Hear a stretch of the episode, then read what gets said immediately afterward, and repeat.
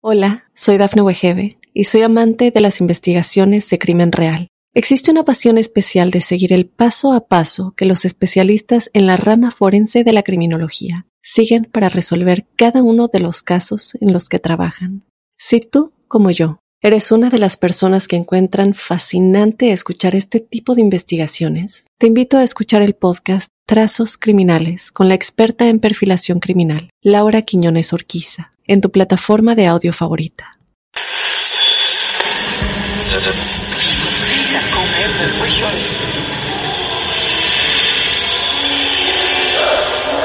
Esa casa está maldita. Hay alguien sentado en mi cama. Algo paranormal estaba pasando. El diablo estaba en mi cuerpo, estaba en mi cuerpo.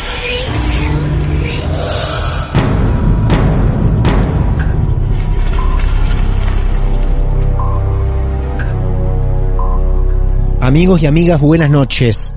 Bienvenidos, bienvenidas a otro episodio de Martes de Misterio. A partir de este momento sabrán que nos vamos a encontrar con otro caso real. Y este caso es de los pocos en los que tengo mucha información de antemano. Porque ya vas a darte cuenta con la historia que nos vamos a encontrar que la protagonista necesitaba hablar previamente con nosotros. Les aseguro que vamos a pasar por muchos estados. Se los anticipo, no es una historia para cualquiera. Estoy muy seguro que por momentos se van a asustar y en otros momentos se van a emocionar. Van a necesitar contener a la entrevistada. Se los puedo asegurar. Tómense el tiempo necesario para que nada se interponga entre ustedes y este episodio.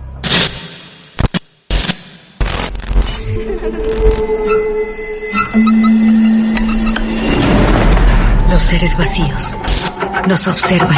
Hasta hoy se registran muchos reportes de actividad paranormal en él. Veo cosas que no puedo explicar. Hay alguien sentado en esa silla. Está aquí. El misterio está fundamentado en el silencio. Pero ya es hora de hablarlo entre todos. Esto es...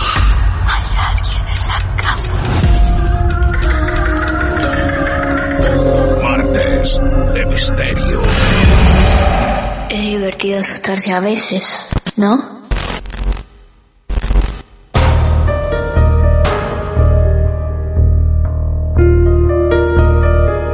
Hay una historia que nos está esperando en San Juan. Allí está Mika. Ella decidió confiar en nosotros, pero no solamente en la producción de Marte de Misterio, sino también en ustedes, porque Mika confió en que la vamos a escuchar. Mika, buenas noches, ¿cómo te va? Hola, buenas noches, muy bien. Buenas noches, bienvenida. Micaela, que tiene cuántos años? Eh, 21. Perfecto, muy joven ella. Mika, esta historia que nos vas a contar, ¿cuánta gente la conoce? Eh, familia sí conoce, porque Sí. está un poco metida en el tema, y amigos, y amigos que es contarla por ahí en, un, en una juntada, contar un pedacito. O sea que tu familia es testigo de esto. Sí, mucho. Bueno, muy bien. Familia hablamos papá, mamá, algún hermano. Eh, papá, mamá, hermanos, tíos, abuelos, primos. Toda la familia cercana en la misma casa, Sí. misma zona, todo una comunidad. Bueno, esta comunidad sanjuanina, ¿esto ocurre en San Juan? Sí. Sí, en San Juan. Eh, es eh, realmente es en distintas zonas de San Juan porque me he mudado, Ajá. pero todo lo, lo principal empieza en Santa Lucía, en la parte de Alto de Sierra. Muy bien. Alto de Sierra, en Santa Lucía, San Juan, zona de campo. Esto entonces, atención con las leyendas que hay en los campos. Hemos conocido Sí. historias de pueblitos, de campos, donde ahí hay muchas creencias, ¿no? Sí, por lo general en zonas así, eh, acá están lo típico duendes o brujas, que serían mujeres pájaros. Claro. Muy bien, las mujeres pájaros que en alguna historia fueron parte de Martes de Misterio. ¿Sí? Pájaros que vuelan, que son mujeres en realidad y que se posan en los árboles y desde allí te miran. ¿No es así? Sí, sí, Claro. te gritan, te dicen cosas, sí. Sí, muy bien. En, en mi, en mi caso interactué mucho con ella. ¿Dónde comienza todo esto? Más o menos cuando tenías cuántos años? Yo, esto fue siempre, digamos. Más por el terreno donde fue construida la casa. Es un terreno donde era una finca antes, donde son fincas de, de viñedos. Ajá. Esas fincas siempre pasan cosas raras. Es como que no solamente mi casa, sino la zona en general. Era siempre los vecinos se juntaban a hablar y siempre todo un poquito. ¿Cómo comienza todo más o menos? ¿O qué recordás vos? Recuerdo la, la casa es eh, una casa vieja, Sí. lo que sí el ambiente del lugar.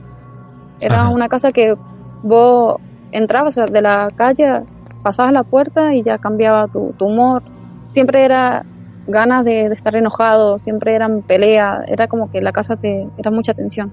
Eso lo detectaba Y- también tu familia, no solamente lo veías vos, ¿no? Claro, cualquiera que entraba a la casa era como que cualquiera que entraba a la casa se sentía mal. Era visitas, quien sea, era como que se querían ir, no se sentían bien. Eh, no era cómodo el ambiente. Aunque intentaras de hacer lo posible, de, de decorar, de, siempre era incómodo el lugar. Lo más pesado, molesto, era a la hora de ir a, a dormir. Por ejemplo, nosotros teníamos un techo que era de machimbre, que es sensible a, a- a cualquier tipo de sonido, por lo general. Y era siempre escucharse a la hora de dormir eh, pisadas, o sea, gente que, que camine. Pero no es eh, solamente caminar, era como que pasaban corriendo y a pasar corriendo sentir que, que hasta la tierra que tiene la tabla caiga. Claramente eran pasos que se escuchaban en los techos. Siempre era ese tema, era como que pasaba algo en la bruja, porque no solamente era eh, algo de, de decirlo, sino que era vivir con eso. Uno le, levantarse temprano a la noche, o sea, en las mañanas, madrugar, ir a trabajar y, y estar esperando en la parada del colectivo y que veas a- en un árbol una bruja o en la noche, no sé, gente tomando alcohol y que escuchen en un árbol que hay una bruja, entonces Ajá. era algo normal. Bueno, ya era normal que camine una bruja por el techo. Bueno, sigue en que después de eso, de lo que me acuerdo de la bruja, yo empecé a ver una mujer, una mujer de blanco con pelo negro. Encontrármela en muchos sectores de la casa, ir caminando y pasar del baño a la pieza y ver que esté parada en la puerta de la pieza, así del rabillo del ojo, o cruzármela de frente y que se desvanezca. Era, era muy seguido. Y, y siempre era como yo contarle a mis tías, a mi abuela, y me decían, no, tal vez sea tu, tu ángel guardián, o típico, no, debe ser la tía que falleció, que te cuida. Era como que siempre te intentaban de, de no ser lo grave, de decir, no, son cosas pequeñas. Ajá. Pero claro. yo sabía que no era así. ¿Cuántos años tenías ahí, Eh, Mica? Y ya, ya tenía unos 10. Ah, bien, 10 años. Ya después todo se, yo era hija única en ese tiempo, todo se, como que prestaron más, atención cuando nació mi hermana. Mi mamá se queda embarazada cuando yo tenga, tenía 15 años. Eh, bueno, ella el embarazo lo sufrió mucho también, eh, dentro de la casa, era como que siempre habían accidentes en la casa, y no solamente en la casa, eh, a ella o a mí. Yo también cuando, desde que nací, fui una persona que siempre tuvo muchos accidentes y que de todos esos accidentes me salvara de milagro. Era como que podía estar en una habitación con 20 personas y si había un cuchillo yo era la única que iba y se clavaba sin querer ese cuchillo. ¿Cómo es eso? Era como que siempre si había algo de peligro yo iba a ese lugar de peligro y siempre terminaba lastimada. Pero no era que vos te Era- lastimabas, sino era tipo un no, era accidente. que sí, accidente, todo accidental, todo y aún me sigue pasando. He estado al borde de la muerte unas cinco veces. Mica, a ver, ¿vos hasta ahí eras hija única? Sí, hasta ahí era hija Bien. única. Yo con 15 años ya había sobrevivido de morirme unas, sí, cuatro veces. ¿Estuviste cerca de la muerte cuatro veces? Sí. ¿Y las otras sobre qué? Primero, eh, envenenamiento. Yo, hacer un lugar de campo, hay venenos para hormigas, eh, arañas, cosas así. Yo, me encontraron a mí, chiquita, dos años, y con todos los, los, los polvitos, los frascos de, de veneno. De veneno. Bueno, sobreviví, sí, sobreviví Por Dios. de, de perilla. Sí. De perilla, estuve muchos meses internada. ¿Llegaste a consumir ese veneno? Sí, fue consumido, sí, estuve con, en, directamente yo llegué en, en, en un típico, no, no pasa esta noche. No pasa de esta noche, Claro. Mica no pasa de esta noche, y así fuiste mejorando, mejorando, pero estuviste meses internada. Realmente no eran meses, sino era como que al mes ya estaba yo, ya era como que un día bien y ya Ah. los otros dos días ya, ya era un milagro, siempre era la niña del milagro. Claro, la niña de los milagros. Esa fue la primera vez. Claro. ¿Cuándo más? Eh, en otra localidad que se llama Angaco, que también es una parte mucho más del campo, tuve un accidente vial, a mí y a una prima nos atropelló un camión. a atropellarnos, a mí suf- eh, sufrí un, un golpe en el cráneo que tuve una frisura completa. Ah, no. Y el golpe me pudo haber matado, pero Claro. no me mató. Y ahí tenía unos siete años, creo. A los dos años casi morís envenenada, con internación y todo. Sí. A los siete sufrís un accidente de tránsito. ¿Cuál es la tercera situación? Tuve, bueno, ahí sí eh, me acuerdo que, bueno, mi mamá estaba embarazada. No me acuerdo si estaba embarazada o ya, creo- ya había nacido mi hermanita. Yo eh, llegué al hospital con una infección, una infección en un riñón, muy mal. Directamente el riñón lo estaba por perder. Estuve con mucho antibiótico, antibióticos. Ahí descubrieron que no sabían que yo era alérgica a la penicilina y a las moxicilinas. El- los médicos no sabían y me inyectaban y yo sufría paro respiratorio. Y seguían inyectándome. Bueno, logro salir de, de esa infección que tuve en el riñón. No pasa una semana y vuelvo a caer internada y era que se me había reventado el apéndice Ah, no. y ya me estaba agarrando gangrena. Por favor. Me- y lo peor de todo es que me veían los médicos y no tenía nada. Todos decían que era algo mental, que yo mm, era manifestaba un dolor que no tenía, que no que no podía ser porque me, me veían todos los días venían a hacer control, con controles, venían los médicos y decían que no tenía nada, no tenía nada, no tenía nada. Viene un cirujano famoso eh, que es de Brasil, viene a hacer residencia acá, solo hizo tocarme el estómago y, y dice, no, bájela de urgencia. Yo ya no daba más, ya estaba por irme al otro mundo. Era operación, duró unas 10 horas creo la operación, por la limpieza, todo. Después de salir de la operación, estar internada y que me hagan quimios, que me pongan demasiado, era que tenía sueros por todos lados, inyecciones, estaba conectada de las piernas, del cuello, Sí. dos brazos todo conectada. Era un día, dos, al tercer, a las, a las dos semanas ya me dieron el alto. Era así. Es impresionante lo que estás contando. La verdad, tres veces al borde o más. Al borde Y de la muerte y todavía falta la que ibas a contar cuando ya nace tu hermano o hermanita. En, en esta que es que no, eh, ya nació un poco, ya sí, había nacido y justo tenía también problemas porque mi mamá no podía estar con mi hermana recién nacida y conmigo en el hospital era un, un problema grave. Sí. De ahí, y, y siempre todo esto fue cuando yo vivía en esa casa. Era como que, ¿Creías que eso tenía que ver por la casa donde estabas viviendo? sí, yo asumíamos que era la casa, siempre. Claro. siempre era como que algo decía la casa y también lo que yo veía, lo que yo sentía, no Sí. solamente las brujas, sino la- las cosas. Ah, bueno, en el hospital también yo era como que era de mi casa al hospital y en el hospital yo también veía cosas, era como que algo siempre me acompañaba Claro. y yo sentía que era algo que me decía, no, vos tenés que morir sí o sí y, y yo era como que yo peleaba, era como que yo estaba entre un ángel guardián que él me ayudaba a salir y esa cosa mala que hacía que me enfermara, era todo un tiempo una lucha así. ¿Vos la llamás la cosa mala? Sí, la cosa mala o eso. O eso. Y si vos a, a la cosa mala la tenés que describir como algo, ¿qué era? ¿Una voz, una sombra, un pensamiento que te surgía y que te hablaba, no sé, telepáticamente? tienen como etapas, creo que no sé si es por las casas o qué, pero eh, en la casa donde vivía donde nací era la mujer, era una mujer de blanco o el pájaro que era la bruja que yo veía, porque Ah. no solamente lo vi esa vez, sino varias veces. Después de que nació mi hermana, que también a mi hermana también le pasaron cosas como no dormir en las noches y cosas así, decidimos, bueno, ya no vivir más ahí y mudarnos. Lo, logramos conseguir una casa y nos mudamos ¿Se mudaron? a, sí, a otro sector que se llama Chimbas. Llegamos a ese lugar y como que eso se transformó en otra cosa. Tomó o- otra, otra forma de, de manifestarse. Era algo, una sombra negra. Era, nunca pude verle su rostro, sino los ojos. Siempre los ojos eran rojos, eso sí, me acuerdo. Y si eran los mismos ojos rojos que se lo veía a la bruja. Y, y siempre, y cuando yo ya me mudé a esa casa, eh, fue peor, digamos porque ya las agresiones físicas no eran enfermedades, sino ya era despertarme rasguñada, con Ah. moretones, tener parálisis del sueño, eh, ver con que se cayera el espejo, que un, un perfume saliera volando contra la pared y cosas así. Eh, y voces, era que ya, ya se comunicaba conmigo, era hablarme, de decirme cosas de que de mi familia le va a pasar algo o como bajarme la autoestima todo el tiempo a mí Cintia, ¿lo sabía ya esto la familia? ¿Vos se lo contabas a alguien? Es demasiado como para cargarlo tan solita. Sí, sí, yo siempre fui una persona como muy o sea, me guardaba las cosas. Pero sí lo decía, le decía, mamá, tal cosa, y ella e, era creyente y no. Era como que me llevaba siempre a lugares santos. Después ya intentaron de, yo no daba más, obviamente.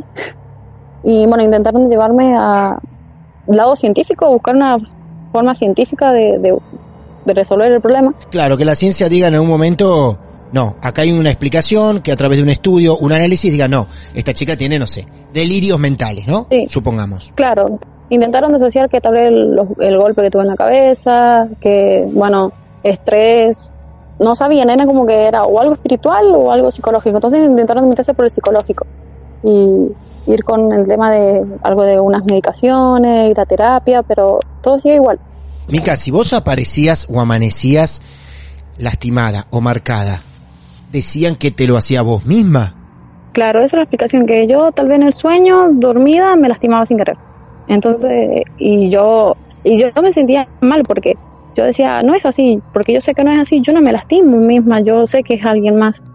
Y, y por eso yo empecé a decir, no, tal vez sí tengan razón, tal vez, tal vez sí, sí soy yo, yo la del problema. Entonces, y esa voz era como que me decía, eso también me ayudaba mucho, como que intentaban de que todo el problema era yo y que no era algo más allá. ¿Y esa voz que decís que Sí. te decía? Más o menos todo el tiempo lo que decía era de que, o sea, mi autoestima, me atacaba el tema de Ah. autoestima. Y te decían que eran cosas mentales. ¿Ahí cuántos años tenías ya? Claro. Yo ya ahí ya tenía 17.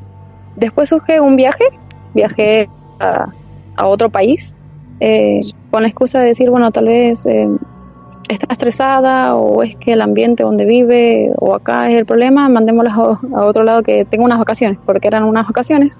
La cosa es que al estar en otro ambiente, eh, yo pensé que mejoró, pero eso como que me siguió, pero lejos. Era como que a la casa donde yo vivía no entraba Ajá. era verlo afuera, en la vereda del frente, en, en los árboles. Entonces era, no entraba. Yo asociaba que era porque, bueno, mi, mi tía, porque es la casa de mi tía donde fui, ella era de poner muchos eh, inciensos, eh, amuletos, siempre por toda la casa. Era como que ella siempre cuidaba. Era muy creyente de las energías. Ella sí, ella sí como que sí creyó mucho lo que yo le conté. Bien, ella creía mucho entonces. Yo- Perfecto. Sí. Bueno, después el viaje terminó, volví a San Juan y creo que ahí fue lo peor que pasó, digamos. Volví de San Juan y bueno, mi mamá veía que yo seguía igual, así que sí, mi mamá, bueno, vamos a ir a un indio sanador. Es un indio muy conocido que vive entre el límite de Mendoza y San Juan. A un indio sanador. Sí, un indio sanador. Me muero. Ahora viene lo, Lo del indio. lo más crudo, sí, A lo ver, más a ver. crudo, lo más poderoso. Bien. Bueno, la situación fue así, bueno, es un viaje largo, ir en colectivo, cruzar muchas rutas, mucho campo. Bueno, eh, llegamos al lugar, es una zona campo, muy campo, donde es un pueblito donde todos son gente aborigen que está excluida de la sociedad, todas sus costumbres, su religión. La cosa que llegamos ahí y bueno, nos presentan al famoso indio. Él nos dice que es una persona que cura con la palabra de, de Dios, con agua bendita, que no es nada de, de tipo brujería antigua, sino que algo actual, como que mezcla lo que él tiene de su sangre, de su cultura con la religión, la religión, eh, religión católica. Éramos un grupo de gente, nos lleva hacia una montaña de arena, Como unos 5 metros de alto, donde arriba hay una roca, es como una especie de tumba y una cruz. En las rocas hay una especie de poncho así y tiene como un, un cerco alrededor de espadas. El hombre dice que ese era el mejor sector para curar. Yo apenas llegué sentí un rechazo, no, no quería. No, no, no creía, no creía que, que en eso, como que un- una persona así iba a curar todos mis males. Y era como que la gente iba haciendo fila, él era como que iba curando así y la gente se iba yendo. Y yo no quería, yo me, iba a caminar, a, ver caballos o animales que habían cerca. En un momento él me llama, en eso que me acerco, él solamente me toca la frente y yo solamente recuerdo desmayarme, o sea, es como que sentir el cuerpo liviano y sentirme en una cama de agua y como que eso me estuviera succionando y estar en una oscuridad, sentir oscuridad, frío mucho frío. Y yo me acuerdo que él tenía una especie de mm, aceite que tenía un olor a limón.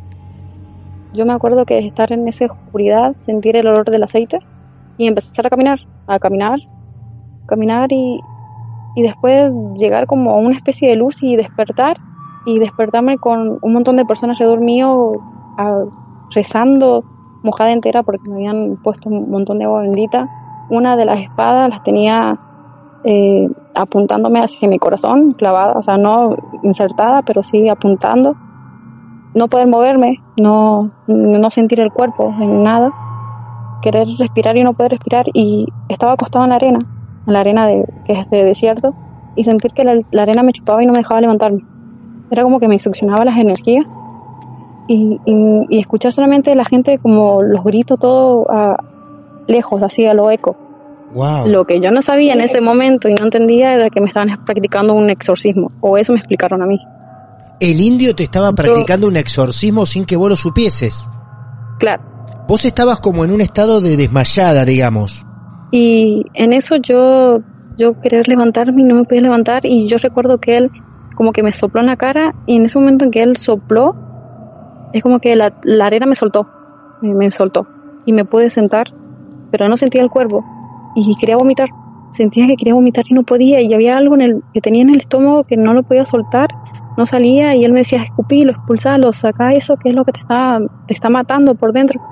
Y no poder, y es como que escupí, pero fue algo muy poquito, no, no pude ni, ni vomitar directamente y ver exactamente cómo cae esa gota y la arena se lo trae. En eso el hombre es como que se, desmaya, se no, no tiene energía, la gente que está alrededor, que son su acompañante, no pueden. Y me dicen, no podemos, necesitamos cargar fuerzas, energía, porque esto es más allá de lo que nosotros podemos, no podemos con todo esto. Vos me estás diciendo que te llevan a un indio sanador donde está acostumbrado a tratar estas cosas, donde te pone la mano en la frente, vos te desmayás y empezás a vivir todo esto, escuchás que él te habla, que te pide largalo, vomitalo, larga eso. Sí, perdón, lo más importante es que eso es cuando yo me despierto. Lo que cuando yo estuve dormida, que fue que yo te conté que estuve en un lugar oscuro, yo lo que me cuentan toda la gente es que con el momento que yo me desmayo, empiezo a gritar. Y yo me quiero escapar y la gente me agarra y vinieron toda la gente y empecé a hablar en lenguas y, y no podían contra mí, mi fuerza. Yo no, no soy muy fuerte, soy muy delgada, peso 50 kilos. Sí. Sacar la espada, que esa espada me toque el corazón y desmayarme. Dicen que es como que morí en un instante. Yo no reaccionaba. Mi madre obviamente se desespera, toda la gente se desespera. Él empieza a llamar a más gente que son de su grupo, traer mucha agua bendita y mojarme y mojarme y yo no reaccionaba y pasaban 30 minutos y yo seguía sin respirar, no respiraba. Directamente yo no respiraba. Toda la gente desesperada, no sabían qué hacer y él empezó, empezó, empezaron todos a rezar, era gritos de mucha gente y yo, es como que en el momento que respiré me contorsioné entera, era como que si me hubiesen agarrado del estómago, el estómago me hubiesen levantado y que todo mi cuerpo quedara en una forma de curva y ahí desperté.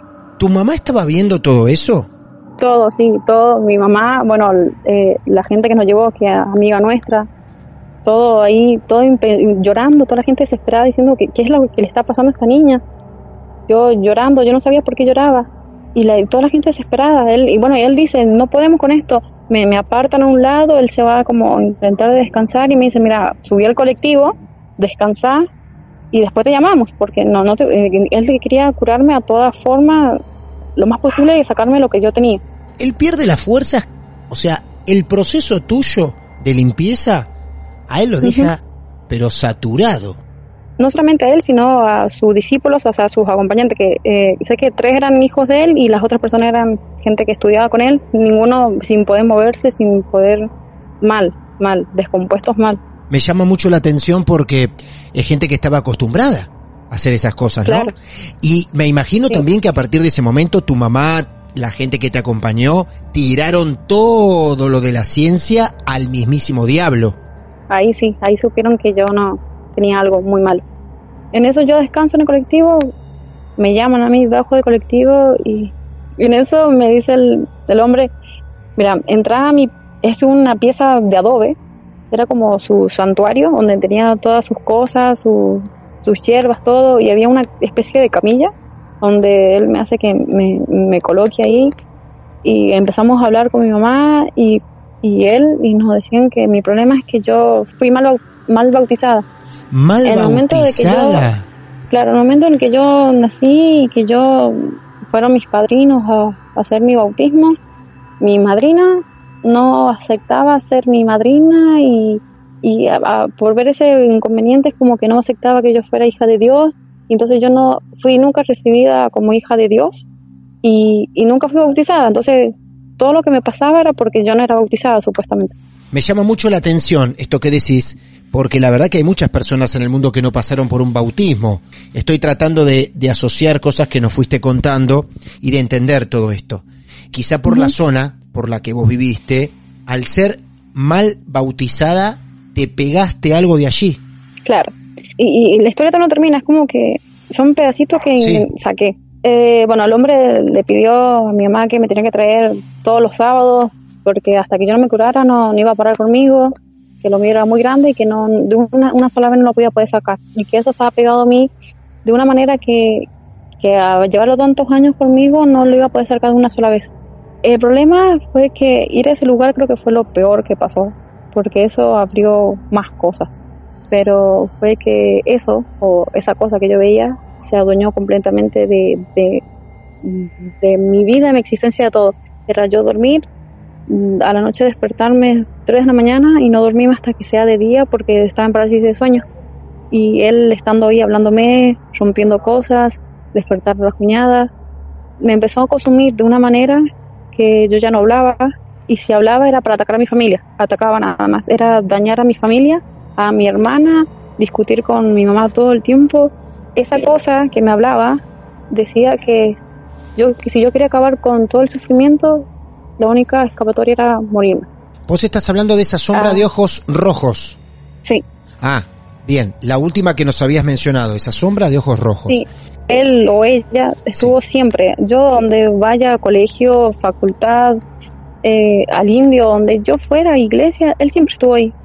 Eh, verlo a lo lejos, verlo al lado mío o atrás de una persona querida. Entonces yo, yo siempre intenté de ignorarlo, pero era imposible. Entonces a veces todos me decían, ¿por qué ella se aleja? ¿Por qué ella eh, no quiere estar en la casa? ¿O por qué ella se, se iba a un rincón? Y era porque yo era como que, si yo me alejaba de las personas, eso como que no, no estaba tan presente. Era como que eso siempre quería que yo no me estuviera sola.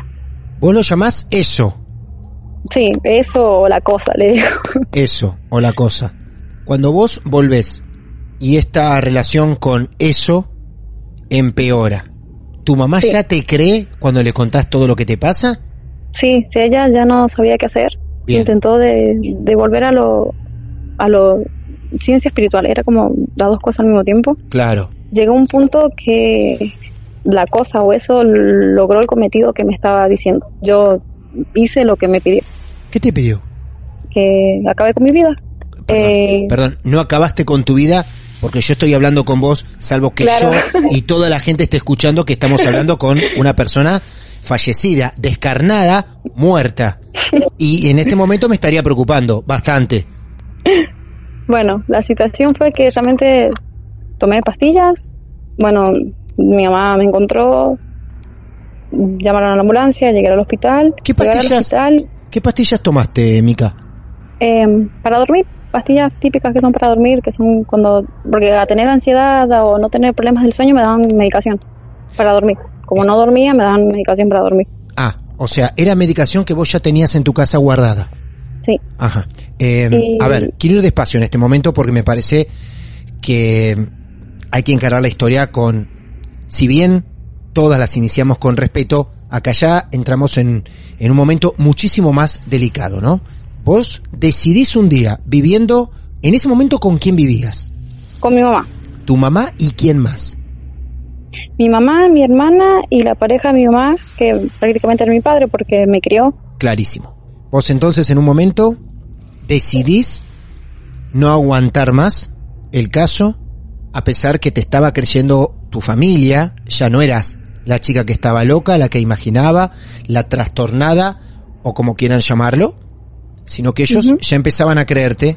Aún así, teniendo algo de respaldo de la familia, vos no aguantás más y decís, basta, no puedo cargar más con esto, no quiero ser la chica de la mala suerte, la chica que nadie se le acerca, la chica que no puede convivir con nadie, la chica que amanece con marcas en el cuerpo, la que no puede dormir, la que no la puede curar un indio, la que zafó cuatro veces de la muerte directamente, no voy a zafar esta vez, y decidís empastillarte. Sí. Ajá. ¿Cuántas pastillas tomaste? Eh, unas seis tiras, más o menos. ¿Seis tiras de pastillas? Sí, sí, más o menos. Mica. Y em, sucedió el milagro otra vez. Sí, no, y sí, porque estás acá hablando con nosotros, sí, obvio. Obviamente. Pero, Mica, escúchame. Mientras tomabas las pastillas, ¿recordás en qué o en quién pensabas? ¿Creías que ibas a sentir Yo un alivio? ¿Qué, qué- pensabas ahí? Yo pensaba en que salvar más a la gente querida porque yo sentía que esa cosa iba a ser más y que yo pensaba que era como un cargo porque esa cosa como que siempre intentaba de, de tirarme al piso mi autoestima entonces yo ya creía todo lo que él decía o todo lo que pasaba entonces yo dije para qué seguir luchando porque con todo lo que me pasó en la vida fue como que yo no, no, no encontraba un sentido porque yo digo bueno vine a este mundo a sufrir o, o qué será qué será que no me pueden curar o hasta un indio sanador entonces Sí. dije, no quiero darle más cargo a mi familia ni a mí y, y sentí que si yo cortaba con eso también iba a dejar que mi familia dejara de sufrir porque no solamente era yo, a veces mi hermana también eran pesadillas, sueños, mi mamá, era como que era toda mi familia también, no solamente yo era la que más lo sentía porque lo viví y era lo que más me afectaba a mí, pero a mi familia también la afectaba y quería terminar con, con todo eso. No salgo de mi asombro, ¿eh? Esta figura vos la veías y que cuando te hablaba, ¿no? Estaba todo el tiempo en tu mente. No, en mi mente es difícil explicar, sino es como que yo lo veía lejos o cerca. Y cuando me hablaba, no era que estaba solamente metido en mi mente. Era como que desde lejos donde estaba yo lo escuchaba hablar. Ah. Y el sonido llegaba a mi oído. Vos desde lejos lo escuchabas hablar y llegaba el Sí. sonido. Perfecto. Sí. Bueno, Y eso mi mamá lo vio, fue muy fuerte. Ella siempre llevó un- una cruz con un Cristo sí. crucificado Lo mínimo. a todos lados. Claro. Claro. Ella siempre llevó eso para todos lados. Ah. Cuando yo me pasó eso, yo, bueno, llego al hospital, hacen todo lo médico posible para eh, salvarme. Ella recuerda tocar la camilla donde esté yo y que salga volando el crucifijo y que se parta en la mitad y que el Cristo se salga de la cruz y quede el Cristo tirado y la cruz de un lado y No la cruz ser. debajo de la cama donde yo estaba. No, no puede ser eso. ¿Eso le pasa a tu mamá? Sí, No, y es eso increíble. ella lo tomó como que ya no sabía qué más hacer, que, que, que ella pensaba que yo moría. Y, y también era otra vez, mi hija va a morir y salvarme de milagro otra vez. No, esto es una locura porque ya no estás contando algo que te pasaba a vos y que vos podías estar delirando más. Vamos a suponer eso. No, no. Ahora, tu mamá también protagonista de un hecho como este. Tu mamá la que no creía o la que no te Claro. creía al principio. Pasa que mi mamá siempre vio, o sea, no vio, o era, ella también, eh, sí vio cosas, pero ella intentó de, de, de no tomarle atención y que lo que yo hacía, lo que yo veía era como que ella siempre quiso hacer la vista gorda de todo. Claro. para no crear más problemas. Ella así presenció a veces ver una aparición en la casa y, y- y hablar de eso y ella me dice, pero no, no, debe ser otras cosas. Ella siempre intentaba de, si no existe, no le prestamos atención, no está. Y eso se va a ir de un día para el otro, pero eso no era posible, obviamente. En el momento que estamos La- llevando esto adelante, estamos hablando de una diferencia de meses. Hace meses vos te intentabas quitar la vida. Sí, si recuerdo bien fue el 11 de abril, 11 de abril del 2020. ¿Qué pasa después de eso entonces, Sí. Mica? bueno, obviamente como el caso que llegué al hospital, tuvieron que internarme eh, en la parte de psiquiatría del hospital, tuve unos meses ahí. Eh, yo me di cuenta que si yo hablaba de lo que veía, no iban a pensar que iba a estar loca, que era solamente locura. Y yo sabía que yo no estaba loca, yo sabía que, que lo que me pasaba era algo espiritual y que y que los demás lo veían porque yo sé que otra que, que mi hermana también lo veía porque mi hermana a ser chiquita me hablaba y me decía yo yo veo eso o que mi mamá ver cosas también o que se rompan cosas era que siempre todo se rompía o volaba algo de la casa Entonces yo dije, yo, yo voy a salir de acá y voy a enfrentarlo. Y bueno, salí de ahí, llegar a la casa y seguir igual, seguir igual. Después, bueno, pasó el tiempo, yo es como que tengo una especie de, de una relación rara con, con esa cosa. Es como que yo estoy débil, muy débil, y él está ahí, y es como que consumen todas mis energías.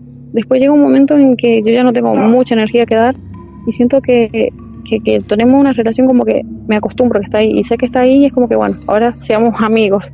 Y después como que desaparece, y yo creo que ya me curo, que son como unos meses, que son los meses que fueron de vacaciones o, o de pastillas que, que me dieron de medicación, y después vuelve con todo más fuerte y es cuando más me, me consume y más cosas y más produce de lastimarme. Y cuando volvía era cuando tenía accidentes. Siempre cuando volvía era Sí. un accidente grave que me pasaba a mí. Entonces yo dije, no, no, no puedo seguir así. Bueno, al tiempo eh, conozco a mi pareja, que con la que convivo. Hoy estás, dice, hoy "Bueno, estás viviendo con él. Sí. Sí. Él me dice, yo, yo sé que, que vos no estás enferma porque no, no, no sos una persona que, que tenga un trastorno mental, cómo te comportás, cómo pensás, no, no puede ser así. No, no, no, llevamos adelante una charla súper digna, coherente también, más allá que todo lo que estás contando sorprende, pero yo no te noto divagar, no te noto con un relato perdido, y que me está contando las cosas paso por paso, ¿no? Como cualquier otro relato. Lo que pasa es que es muy fuerte todo junto, pero Claro. la verdad que yo siento que sos una persona muy coherente a la hora de hablar. ¿Es así? Y empieza también otra vez como lo peor. Eh, a mudarme, a vivir, a vivir solos nosotros, esa cosa empezó a afectarme más, pero él, eh, eso empezó como a amenazar a mi pareja. Me hablaba a mí diciéndome que, que yo tenía que alejarme de él, si no lo iba a empezar a dañar a él. Entonces era como que yo me di cuenta de que lo que lo único que quería ese ente que me persigue es que yo me aleje de todo el mundo porque él estaba intentando buscarme una solución Claro, de dejar las pastillas la medicación y él no quería. Claro. entonces él también empezó a percibirlo. Una noche conversando él levantarse y escuchar lo que él habló que le dijo algo. Eh, otras noches intentar de dormir y que todas las puertas de las casas se abran o sea toda la puerta del, del, del departamento abrirse vos vas, la cerrás y que te la vuelvan a abrir en tu cara, o sea, que se baje el picaporte. Y así las puertas, que se escuchen cosas, y lo peor de todo, el pasillo de ese departamento. El pasillo. Escuchar que corren. Sí, Ah. que corren de, de, de- de donde termina hacia la sala y volver así, que corren, que corren, que corren. ¿Eso lo escuchan los dos? yo él- sí, él, no tanto como yo, pero sí también. Los dos lo escuchan. Y entonces era una situación que tampoco él- yo no quería ca- cargar que él estuviera con una situación así conmigo. Así que decidí ir a una iglesia, cambiar, digamos, mi religión, porque yo siempre fui eh, católica y criarme en, en todo. Y dije, voy a intentar buscar una ayuda de, de todas formas. Si el indio no pudo, buscar otra religión. Y bueno, eh, me entré a una iglesia cristiana. Cristiana.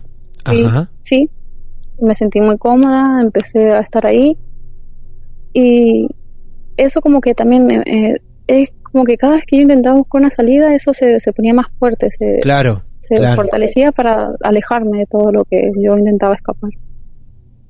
Así que peor se ponía también, más marca, más me volvía tan sensible que ahí me decía algo y yo lloraba por todo. Yo solamente quería llorar, llorar, llorar. Todo el tiempo eran lágrimas y llorar.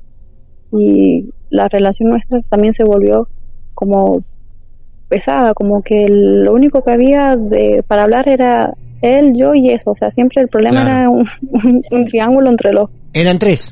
en la relación. Claro, era- éramos Sí. tres viviendo. Era una relación de tres, claro. Se hablaba de eso todo el tiempo. Claro. Así que, bueno, y acá llegamos hasta ahora. Por que Dios. eso sigue acá y yo sigo igual y bueno. La iglesia me ayudó un poco porque entendí que, que, es algo espiritual y que yo lo puedo combatir y ahora yo lo intento enfrentar. Es como que lo enfrento o me ha pasado que esto fue lo, lo más duro. Yo levantarme, tres de la mañana, ir al baño típico y que él esté parado en el pasillo y agarrarme las muñecas y, y empezarme a hablar, hablar, hablar, hablar. Pero su forma de hablar, no sé cómo explicarlo. Es como que, a ver si todos pueden entender. Por es Dios. como que Sí. son muchas voces adentro de él, son como muchas personas dentro de él. Claro. y todas me quieren hablar al mismo tiempo y puedo distinguir ciertas palabras y ciertos idiomas, creo, porque no me habla solamente como Sí, en español, sí, sí. es como muchos lenguajes y todo el tiempo. Bueno, yo con todo lo que he vivido desde que nací hasta ahora, he busqué ayuda de todo lo posible y como que ahora hemos aprendido, él se aprendió a convivir conmigo y eso. Yo ahora directamente intento no prestarle atención y creo que estoy volviendo a la etapa en que él se está yendo de a poco y que de a poco se va y que va a estar un tiempo que no va a estar, pero sé que va a volver y cuando vuelve es lo peor y no quiero que pase otra vez. Ahora estás atravesando una etapa que ya la atravesaste, que estás un poco más tranquila, un poco. Sí, Nosotros estamos hablando en este momento y vos, ¿cuánto hace que no tenés novedades de él? fue eh, antes de venirme acá a la casa de mis de mi suegro en el departamento.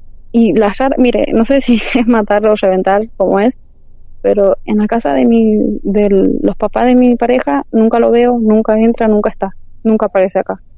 Pero es increíble es, es llegar acá y sentir una paz un alivio. Es como que paso de las de las rejas hacia el terreno y es como que todo eso se queda afuera Vos ahora Yo estás en la casa, bien. ahora estás en la casa de tus suegros. Yo les quiero contar a los que están escuchando este momento que esta entrevista grabada intentamos hacerla hace unos días porque Mica dijo, vamos a grabarla si en el momento tenemos algunos problemas técnicos, tuvimos que probar.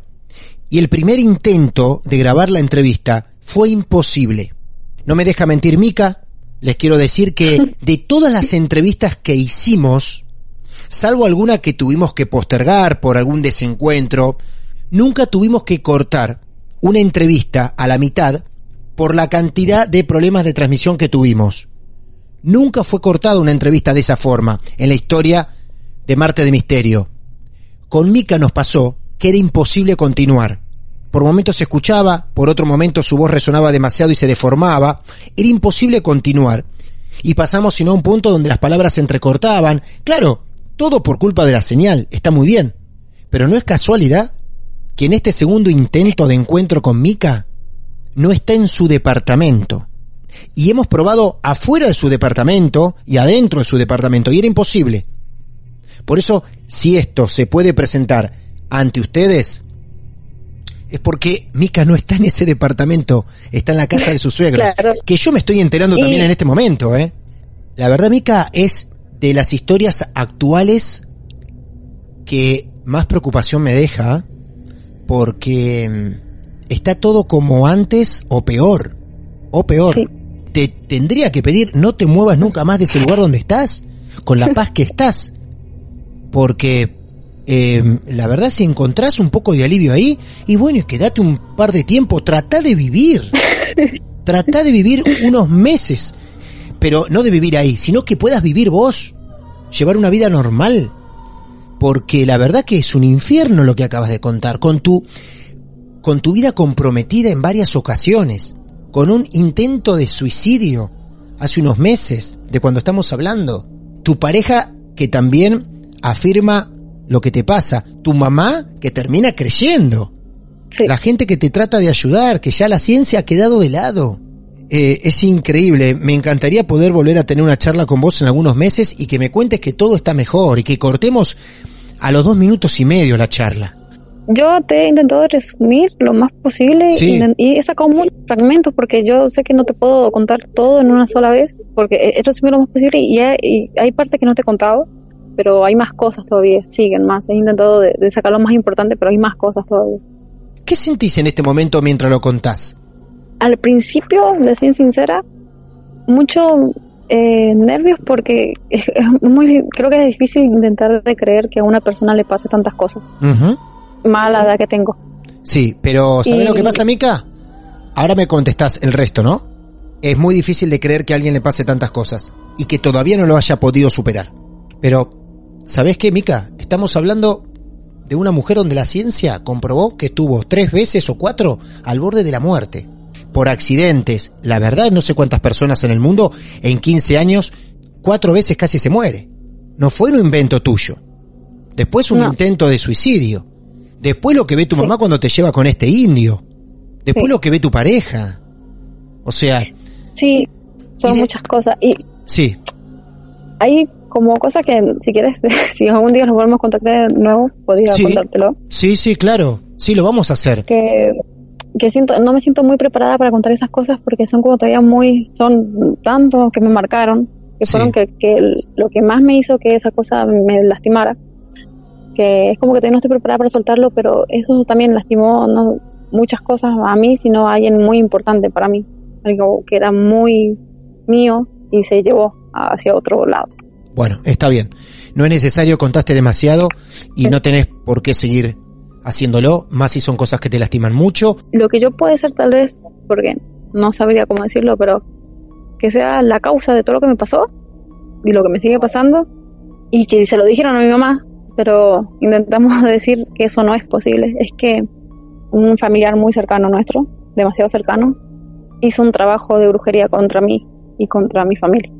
Mi mamá tuvo un encuentro con una vidente, una medium, y esa persona le dijo, esta persona puso tierra de cementerio en el techo de tu casa, ha llevado huesos y ha hecho un trabajo tan fuerte que la medium o bruja no le dijo yo no voy a poder trabajar contra esto.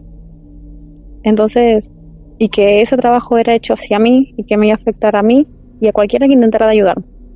Y, y entonces yo, cuando mi mamá me, me, me confiesa eso, me lo confesó de grande recién, cuando ya pasó todo lo más crudo, yo quedé como, ¿por qué nunca lo dijiste?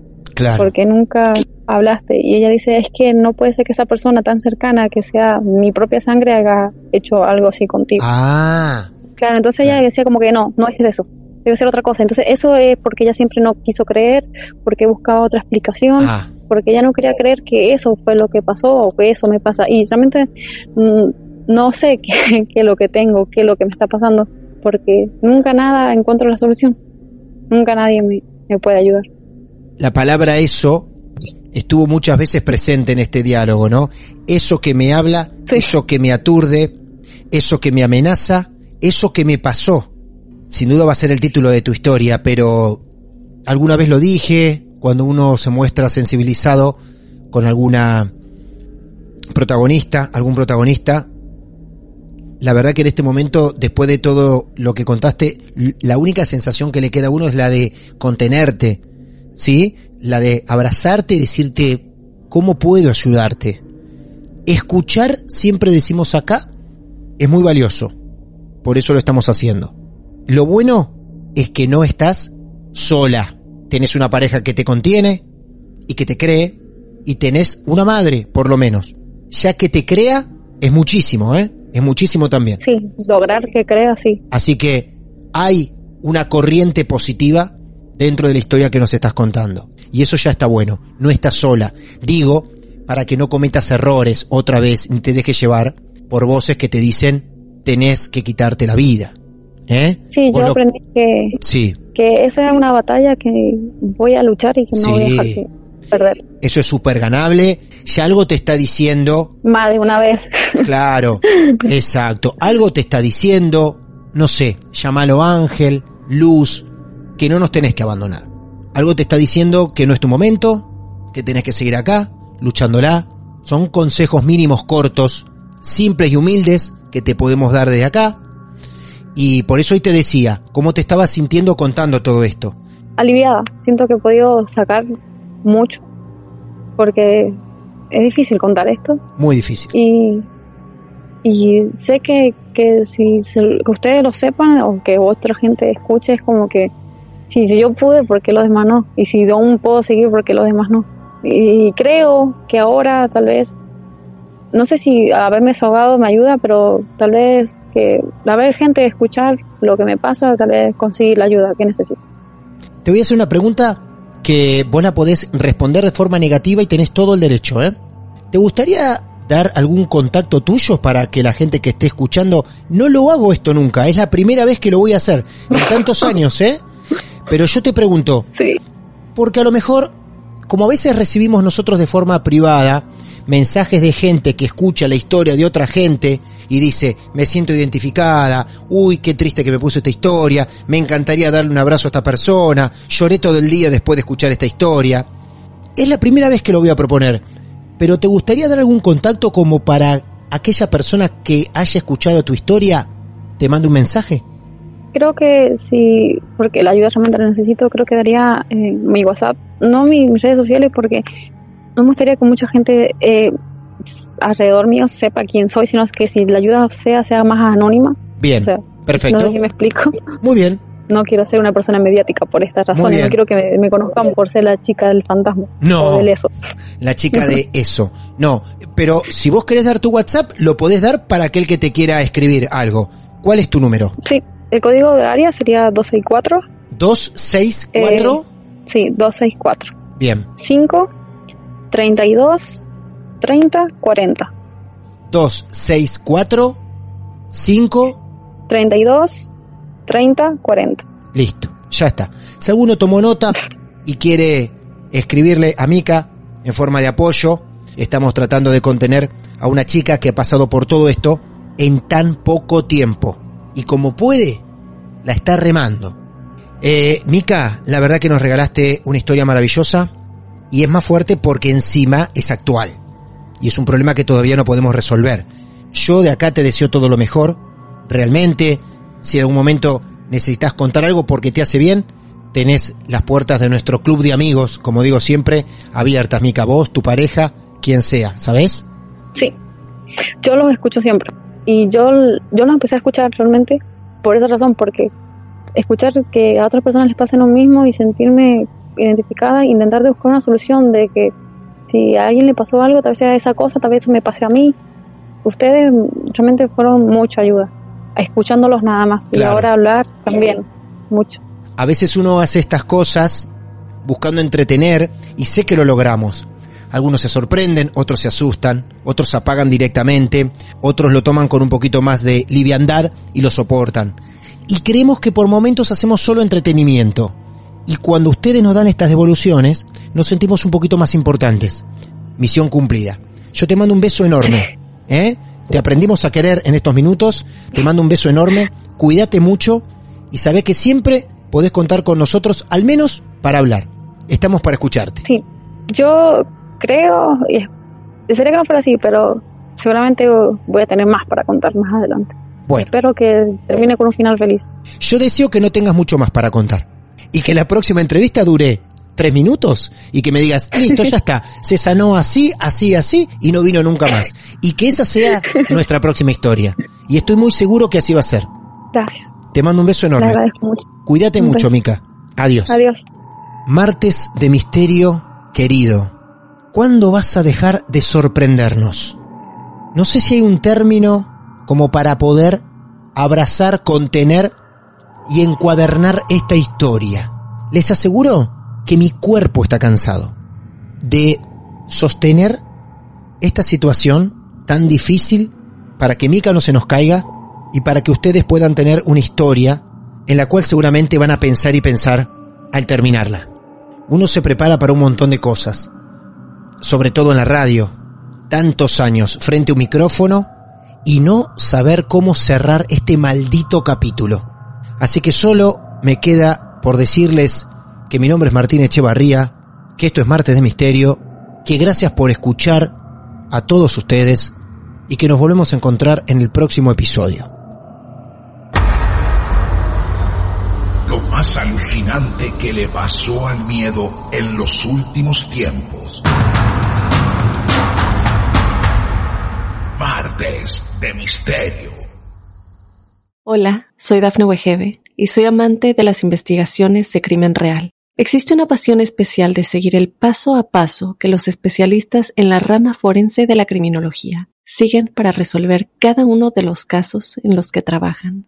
Si tú, como yo, eres una de las personas que encuentran fascinante escuchar este tipo de investigaciones, te invito a escuchar el podcast Trazos Criminales con la experta en perfilación criminal, Laura Quiñones Orquiza, en tu plataforma de audio favorita.